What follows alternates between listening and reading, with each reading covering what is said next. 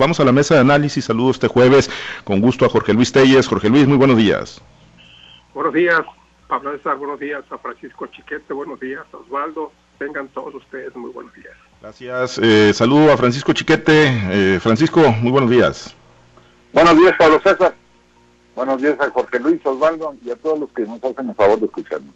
En unos momentos eh, más saludamos, por supuesto, también a Osvaldo y a señor Pacheco. Por lo pronto, pues vamos eh, al tema y bueno, ayer el presidente Andrés Manuel López Obrador, en el marco de la mañanera, hoy siguió atizándole, por cierto, pues al tema de los jueces, ¿no? A uno en particular que ha concedido suspensiones sobre la reforma de ley a la industria eléctrica que él, bueno, promovió como iniciativa preferente ante el Congreso de la Unión, un Congreso pues que está ampliamente dominado por, por su movimiento, por el Partido Movimiento Regional Generación Nacional y por sus aliados una propuesta, una iniciativa de reforma a la ley de la industria eléctrica, la que, como lo pidió el presidente Andrés Manuel López Obrador, no se le movió ni una coma, eh, pese a que se reservaron muchísimos de los artículos, finalmente salió sin modificaciones, pero pues se topó con pared, eh, se advirtió eh, que sería pues inconstitucional y aunque no se ha llegado a una declaratoria en ese sentido, pues sí le han puesto freno a algunos jueces y esto ha molestado sobremanera al presidente Andrés Manuel López Obrador, que el día de ayer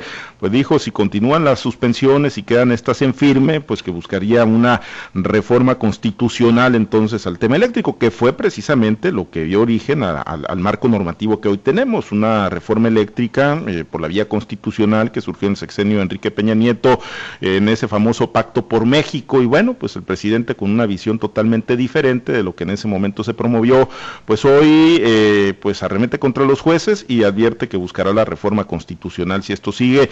Jorge Luis, eh, pues hay muchas lecturas, ¿no? Algunos dicen, pues esto atenta contra la división de poderes que se debe garantizar en nuestro país.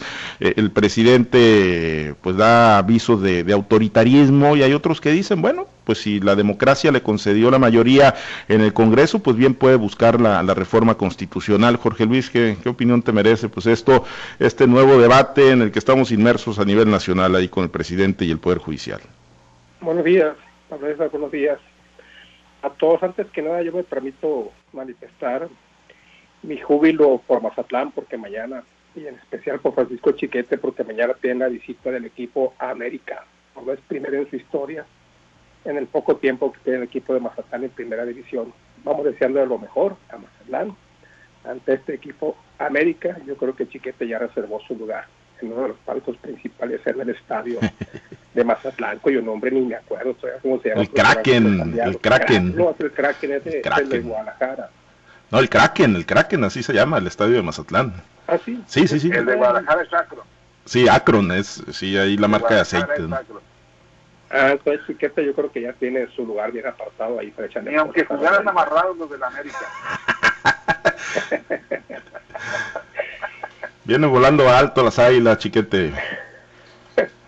Ojalá se estrellen con una hora. Oh, pues, bueno, está bien, nos va a ganar el paisanaje, pues que quede empatado el partido.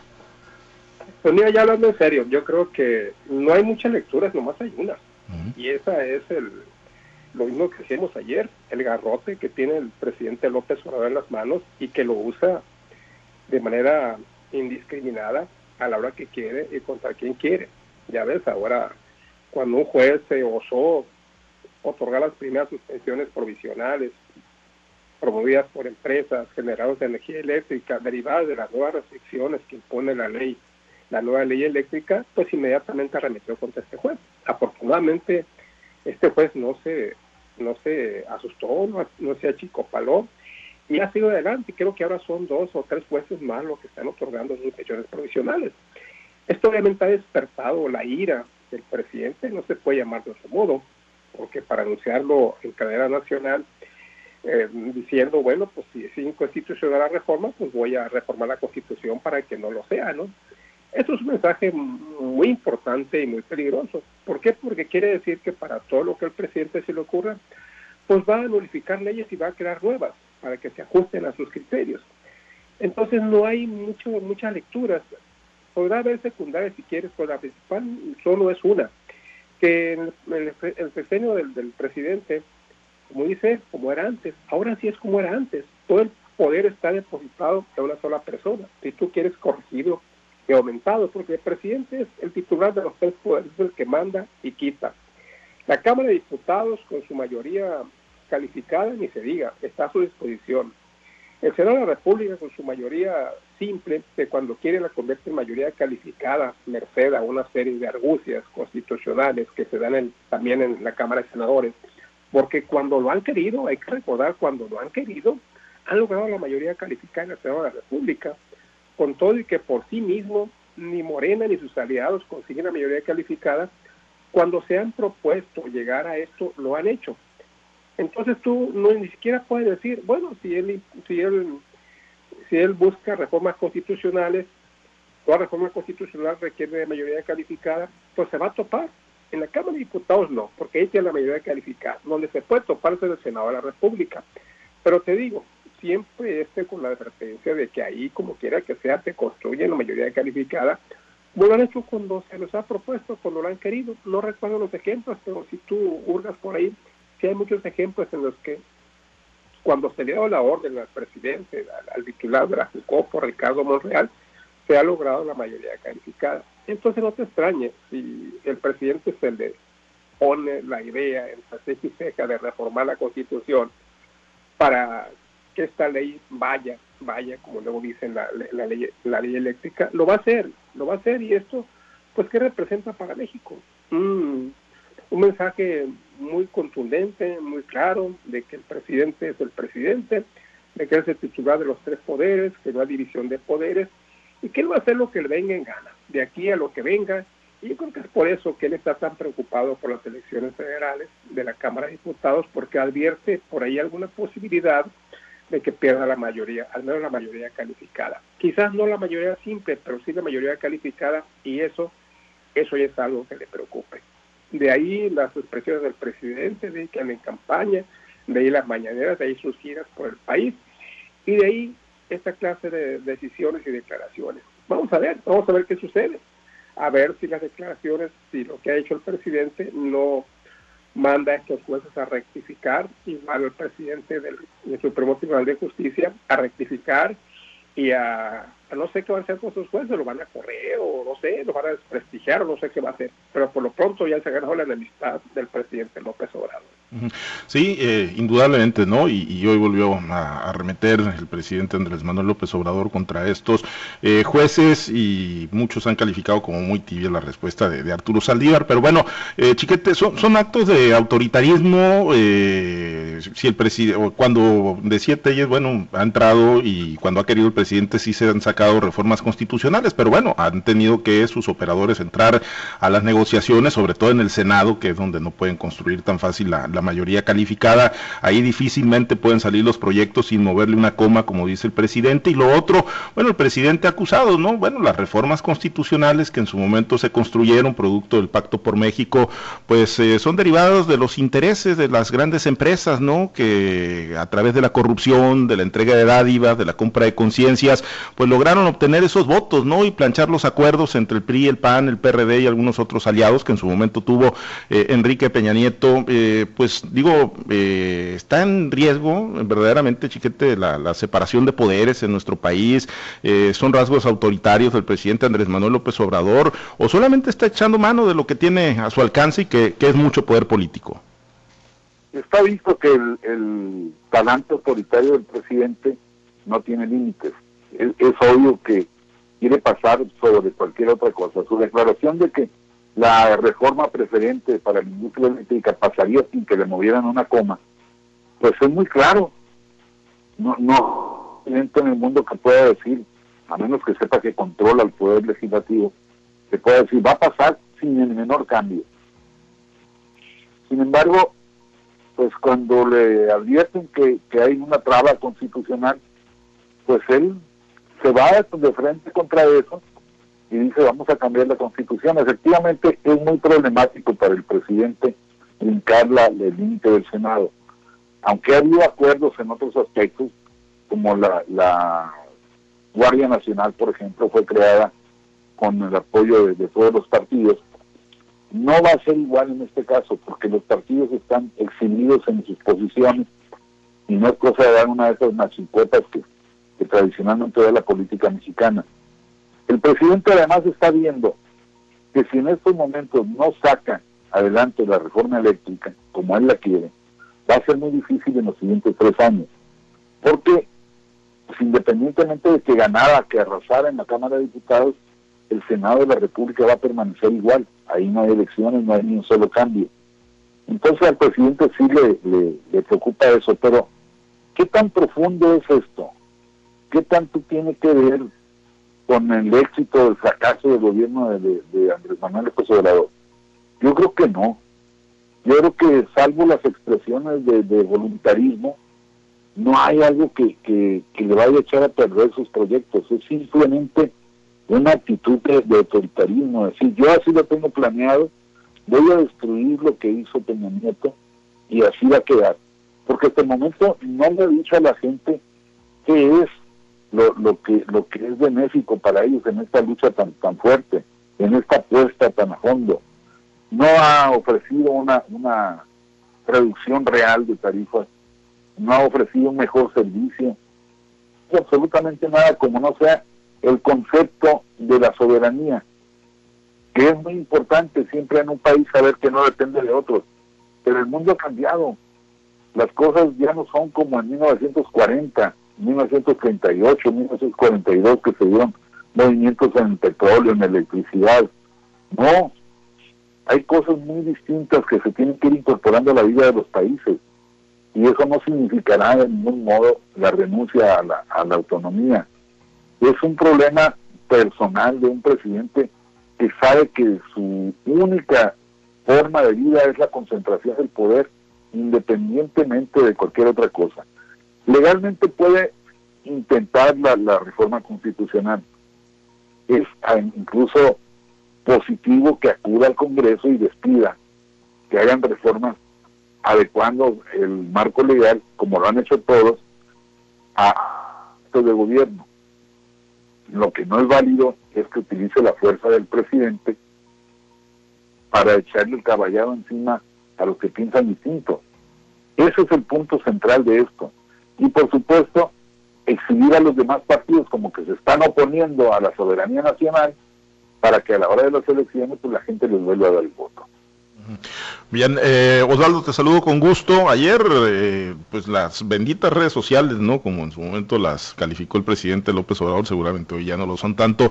las benditas redes sociales, pues fueron duros y críticos con, con el presidente, ¿no? Ante esta expresión de que, ah, bueno, pues me voy y modifico o busco la, reforma constitucional, ¿no? Lo, compararon con este personaje, pues de Damián Alcázar, ¿no? El famoso Barguita de, de la ley de Herodes. ¿Son eh, rasgos reales de, de autoritarismo, Osvaldo, o yo te plantearía lo mismo que le planteó a Chiquete, o, es hacer uso ¿no? de lo que pues democráticamente consiguió en el 2018 el presidente, un poder muy, muy amplio, muy extenso para, bueno, pues tratar de, sacar adelante todos estos proyectos. Buenos días, profesor, buenos días, Chiquete, buenos días, Jorge Luis. Mira, yo creo que esta nueva manifestación, expresión que ha tenido el presidente, de que cuando se encuentra con un obstáculo legal dice, ah, pues modifico la constitución, pues no es ningún problema para él otorgarse facultades o derechos que no tiene en su investidura, pues la verdad de las cosas es que no es nada nuevo. Lo hemos dicho en muchas ocasiones. A ver, busquen y revisen cada una de las reformas de ley que ha hecho el presidente López Obrador desde que asumió el poder y no hay una sola que lleve otro objetivo que no sea concentración de poder. Y bueno, en este caso, cuando ya tienes un poder que te has autotorgado a través de reformas legales y te topas con pared en una reforma que quieres implementar sin tener ese, sin hacer ese cambio o reforma constitucional, pues el presidente con toda facilidad puede decir y lo dijo, pues cambie la constitución. Pero también lo hemos dicho, a ver, lo que está en juego en este proceso electoral es precisamente eso, o sea, el evitar lo que ese rasgo que el presidente mostró una vez más. ¿Por qué? Porque lo hemos dicho, a ver, lo que está en juego es el ciudadano decida con su voto qué tipo de proyecto de nación quiere. El que ofrece Andrés Manuel con un viso de autoritario, con un viso de querer ejercer un poder total, absoluto, o un poder democrático. Donde los ciudadanos tengan la garantía de ejercer sus derechos y defender sus derechos a través de leyes e instituciones. Yo creo que eso es lo más importante que puede tener cualquier ciudadano, porque imagínense eh, cuando quiera defenderse ante un presidente que ejerce un poder total y absoluto, que no existan esas instituciones o que no existe esa ley que te dé garantías o te proteja, pues entonces vamos a caer en una dictadura, vamos a caer en una tiranía y lógicamente eso es lo que muchos ciudadanos están advirtiendo con un presidente que una vez más está mostrando ese rasgo de autoritarismo, ese rasgo de querer implementar una dictadura donde no haya poder por encima que el poder de su voluntad. Jorge Luis, ¿de, de, verdad estaríamos en, en esa ruta eh, del autoritarismo, de la tiranía? Porque digo, eh, fue parte pues, del discurso, ¿no? En su momento, en el 2018, que, que, se advirtió hacia el presidente Andrés Manuel López Obrador. ¿Sí estamos en esa ruta o pues vuelven a surgir estos eh, temas al, al, calor del proceso electoral, pues como parte de pues, los adversarios, ¿no? A quienes en su momento, por cierto, el presidente dijo, están moralmente derrotados, pero, pero sí estamos en, en, en esa ruta con un presidente eh, autoritario, con un presidente corte tirano o meramente son eh, pues expresiones, ¿no? Que también el PRI, el PAN y quienes eh, pues defienden, ¿no? Otro modelo de país, otra visión muy encontrada con la que tiene el presidente López Obrador, pues le, le están haciendo al mandatario al calor del proceso electoral. Pues yo creo que los síntomas son muy claros, ¿no? que está caminando en esa dirección. No, no tengo yo otra interpretación esa y veo también pues eh, que, le estoy, que le estoy utilizando también como herramienta electoral para obtener la mayoría que él quiere en la Cámara de Diputados. Ahora que se renueva el Poder Legislativo en las elecciones, la Cámara baja en las elecciones de, junio venidero. Es una combinación de las dos cosas, pero evidentemente eh, está muy claro la ruta que tiene el presidente, la concentración de poder, el ser eh, el la persona en la que estén depositadas los tres poderes, incluyendo pues el, control sobre su partido, que yo creo que lo que tiene eh, con mayor seguridad, tiene un garrote el presidente. Y yo me quedo con lo que decía Chiquete ahorita hace un momento. Yo hasta ahorita, en este momento, no sé, no sé ustedes, cuáles son los beneficios tangibles de esta reforma a la de esta nueva ley eléctrica ¿De qué se habla? De que se va a abaratar la energía eléctrica, que va a haber luz para todos, de que se va mantener la soberanía, de que se va a respetar las empresas nacionales. Es lo que se dice. Hasta ahorita nadie ha salido a explicaros con claridad cuáles van a ser eh, los beneficios de esta ley. En contraparte, los detractores que dicen, bueno, pues lamentablemente estamos volviendo a la época eh, haciendo un salto hacia atrás de más de 40 años, en las que mientras todos los países están buscando ya las energías limpias para la producción de, electricidad, aquí en México volvemos a lo mismo, a las mismas fuentes de energía que son contaminantes, que, dañan el medio ambiente y que, energías pues que se están sustituyendo en, ya en casi en una gran parte de los países del mundo en lo que por cierto van, a dejar fuera del mercado al petróleo. El petróleo, que es el principal producto de exportación de México, que se estaría quedando fuera de acuerdo a la carrera que tienen las otras naciones. Aquí en México no. Aquí en México le seguimos apostando a que a lo mismo, a las mismas energías de antes que son contaminantes. Y ahí están las expresiones también gráficas, los ejemplos que, que exponen los ambientalistas y bueno, quienes sí le entienden a esto. Hay que decir que es una ley muy compleja. Para interpretarla, pues apenas eh, los especialistas y nos quedamos con las interpretaciones que dan. Por un lado, que se va que se va a abaratar la energía eléctrica, cosa pues que, que, mucho no dudamos. Que se va a utilizar las fuentes que tiene México en reservas y que la van a que la van a consumir para la generación de energía eléctrica y por otro, pues eh, que no hay, por lo pronto aquí en México, un escenario muy claro en cuanto al uso de una energía que no contamine, que sea amigable con el medio ambiente y que al mismo tiempo genere una tarifa eléctrica accesible para la población, sería el beneficio principal de todo esto, que bajar el precio de la energía, sobre todo en estados como el nuestro, donde pagamos mucho por cada recibo de luz, a diferencia de otros estados donde la, donde la energía pues, es mucho más barata. Yo insisto, ¿no? Los síntomas de que caminamos hacia allá son muy claros. No sé ustedes cuál es su opinión. Ahora, eh, Chiquete, pues eh, indudablemente digo, eh, y lo que plantea Jorge Luis es una realidad, no tenemos energías más baratas todavía, pero tampoco las conseguimos con la, con la reforma inicial del presidente Enrique Peña Nieto, ¿no? El famoso Pacto por México, ¿no? No hemos llegado, por lo menos, ¿no? En un estado como Sinaloa, eh, no hemos llegado a esas eh, tarifas, pues, eh, que digámoslo así, podrían ser más justas, ¿no? Para un estado con, con altos niveles de, de calor la mayor, la mayor parte del año. Quizás sí nos alejamos un poco ¿no? de la tendencia mundial del uso de energías limpias. Pero bueno, el discurso y la reflexión del presidente Andrés Manuel López Obrador y de ahí no se mueve. Es que esto eh, pues vino a beneficiar meramente a empresas privadas, a una clase política neoliberal que se sirvió con la cuchara grande y lo que busco es retomar y recuperar para el país, para el pueblo, lo que les corresponde, que es pues la industria eléctrica eh, chiquete y bueno, ahí se va de frente y no se detiene el presidente López Obrador. Sí, el gran problema en este debate es que en eso tiene razón. Hay muchos beneficiados que no debieran haberlo sido tanto, que excedieron sus, beneficios respecto del servicio que están prestando. Pero es indudable que necesita una marcha hacia las energías amigables. No es posible que estemos pensando en estos momentos en manejar todas las plantas termoeléctricas con zapopote que es lo que se dejó fuera. Yo recuerdo por muchos años la, exigencia en todas las ciudades emergentes como Mazatlán, Culiacán, como Ahome, era que las termoeléctricas dejaran de lanzar al aire esa masa negra que genera el combustorio.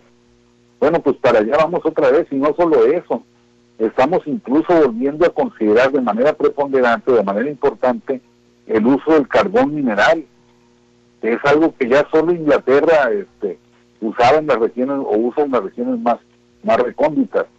Es, es absurdo, pero para allá vamos. Y si hacemos una analogía en otras áreas, también el propio presidente ha dicho que ya se dejen de usar las maquinarias este, agrícolas para que le den chamba a la gente, que ya se deje de, de, estar pensando en, en avanzar en, en, los guardarropas de las personas porque no necesitan más que un par de zapatos o dos pantalones. Yo creo que hay una visión muy, muy este, retrógrada de un presidente que habla en nombre del avance y del progreso. La verdad es que estamos eh, en una situación difícil como país, no solo como gobierno, como marca política que es, que es Morena, es el país el que se está jugando su acceso al futuro o, su retroceso hacia los años 30 y 40. Y, por otra parte, Pablo César, decías, preguntar José unos momentos si es parte de los derechos del presidente por haber ganado democráticamente esos, esos niveles de representación. Pues no, porque Morena solo ganó el 32% de, de, de los votos de, legislativos y sin embargo ahorita está manejando casi el 70 o el 70%. ¿Cómo lo hizo? Pues compró diputados del PRD, compró diputados del PRI, compró diputados, compró un partido completo, el Partido Verde Ecologista de México, y entonces en base a eso está acumulando el poder que él tiene en, en, en, el poder, en la Cámara de Diputados. Es una cosa pues notoria, es obvio que además se hicieron fraudes a la, a la elección porque le metieron candidatos de, de, Morena a los partidos aliados y a la hora de la hora pues es este es la misma posición que tienen todos los partidos. Entonces hay una serie de irregularidades ahí que tienen incluso su, su figura jurídica, su figura legal, pero que no ha sido aplicada por el enorme poder que tiene el presidente. Si vamos a seguir desvirtuando la vida democrática del país, pues el futuro no es muy halagüeño. Bien, eh, Osvaldo, con tu comentario nos despedimos. Eh, ¿Se juega el resto el presidente entonces, Andrés Manuel López Obrador? ¿Qué, pronosticas? ¿Echa, ¿Echa su resto previo al proceso electoral buscando la reforma constitucional o eh, se, la juega ahí a ver si pues transita y, y no se la declaran inconstitucional en la Suprema Corte? Yo creo que el presidente, eh, con las últimas reformas que ha intentado, efectivamente se está jugando el resto. Es más, yo recurro a una frase que usó nuestro amigo José Luis Duarte hace unos días, cuando dice, pues tal pareciera que el presidente anda desesperado, o a lo mejor está visualizando que no va a tener ya mayoría, cuando menos, no absoluta, cuando menos la mayoría relativa en la Cámara de Diputados, y que las cosas se le pueden dificultar precisamente eh, después del 6 de junio para hacer las reformas que él quiere. Entonces está muy apresurado queriendo hacer todo ese tipo de reformas. Eh, el tiempo pues se las está comiendo. No le queda ya otro presidente, o se juega el resto para sacar y concentrar el poder que quiere, o bien corre el riesgo de que efectivamente ya no tenga las condiciones de, privilegio que tiene hoy en día, con una mayoría relativa en la Cámara eh, de Senadores, con una mayoría absoluta en la Cámara de Diputados, él puede hacer ese tipo de reformas, incluso las constitucionales en la Cámara de Diputados, sin tener que cabildear, sin tener que negociar, sin tener que pactar con otras fuerzas políticas. Y bueno, pues el presidente una vez más eh, queriendo concentrar más poder todavía del que pudiera tener en dado caso de que vuelva a ganar la mayoría legislativa en la Cámara de Diputados el próximo 6 de junio. Pues pendientes entonces ahí la, la palabra la tendrán los ciudadanos. Osvaldo, muchísimas gracias, excelente día. Ah, hay que estar pendientes, saludos muchachos. Gracias Jorge Luis, muy buen día. Sí, buenos días a todos. Gracias, excelente jueves, chiquete. Buenos días, saludos para todos, menos para el América. Mañana vuela alto también ahí en el Kraken en Mazatlán, sin estrellarse con ni una ola. Gracias a Chiquete, nos vamos, gracias a los compañeros operadores en las diferentes plazas de Grupo Chávez Radio, gracias al auditorio, gracias a ustedes que nos acompañan mañana, mañana en este espacio informativo. Manténgase conectado con nosotros a través de nuestro portal www.noticieroaltavoz.com y todas nuestras alternativas digitales, la presencia en todas las redes sociales. Soy Pablo César Espinosa, le deseo a usted que tenga un excelente y muy productivo día.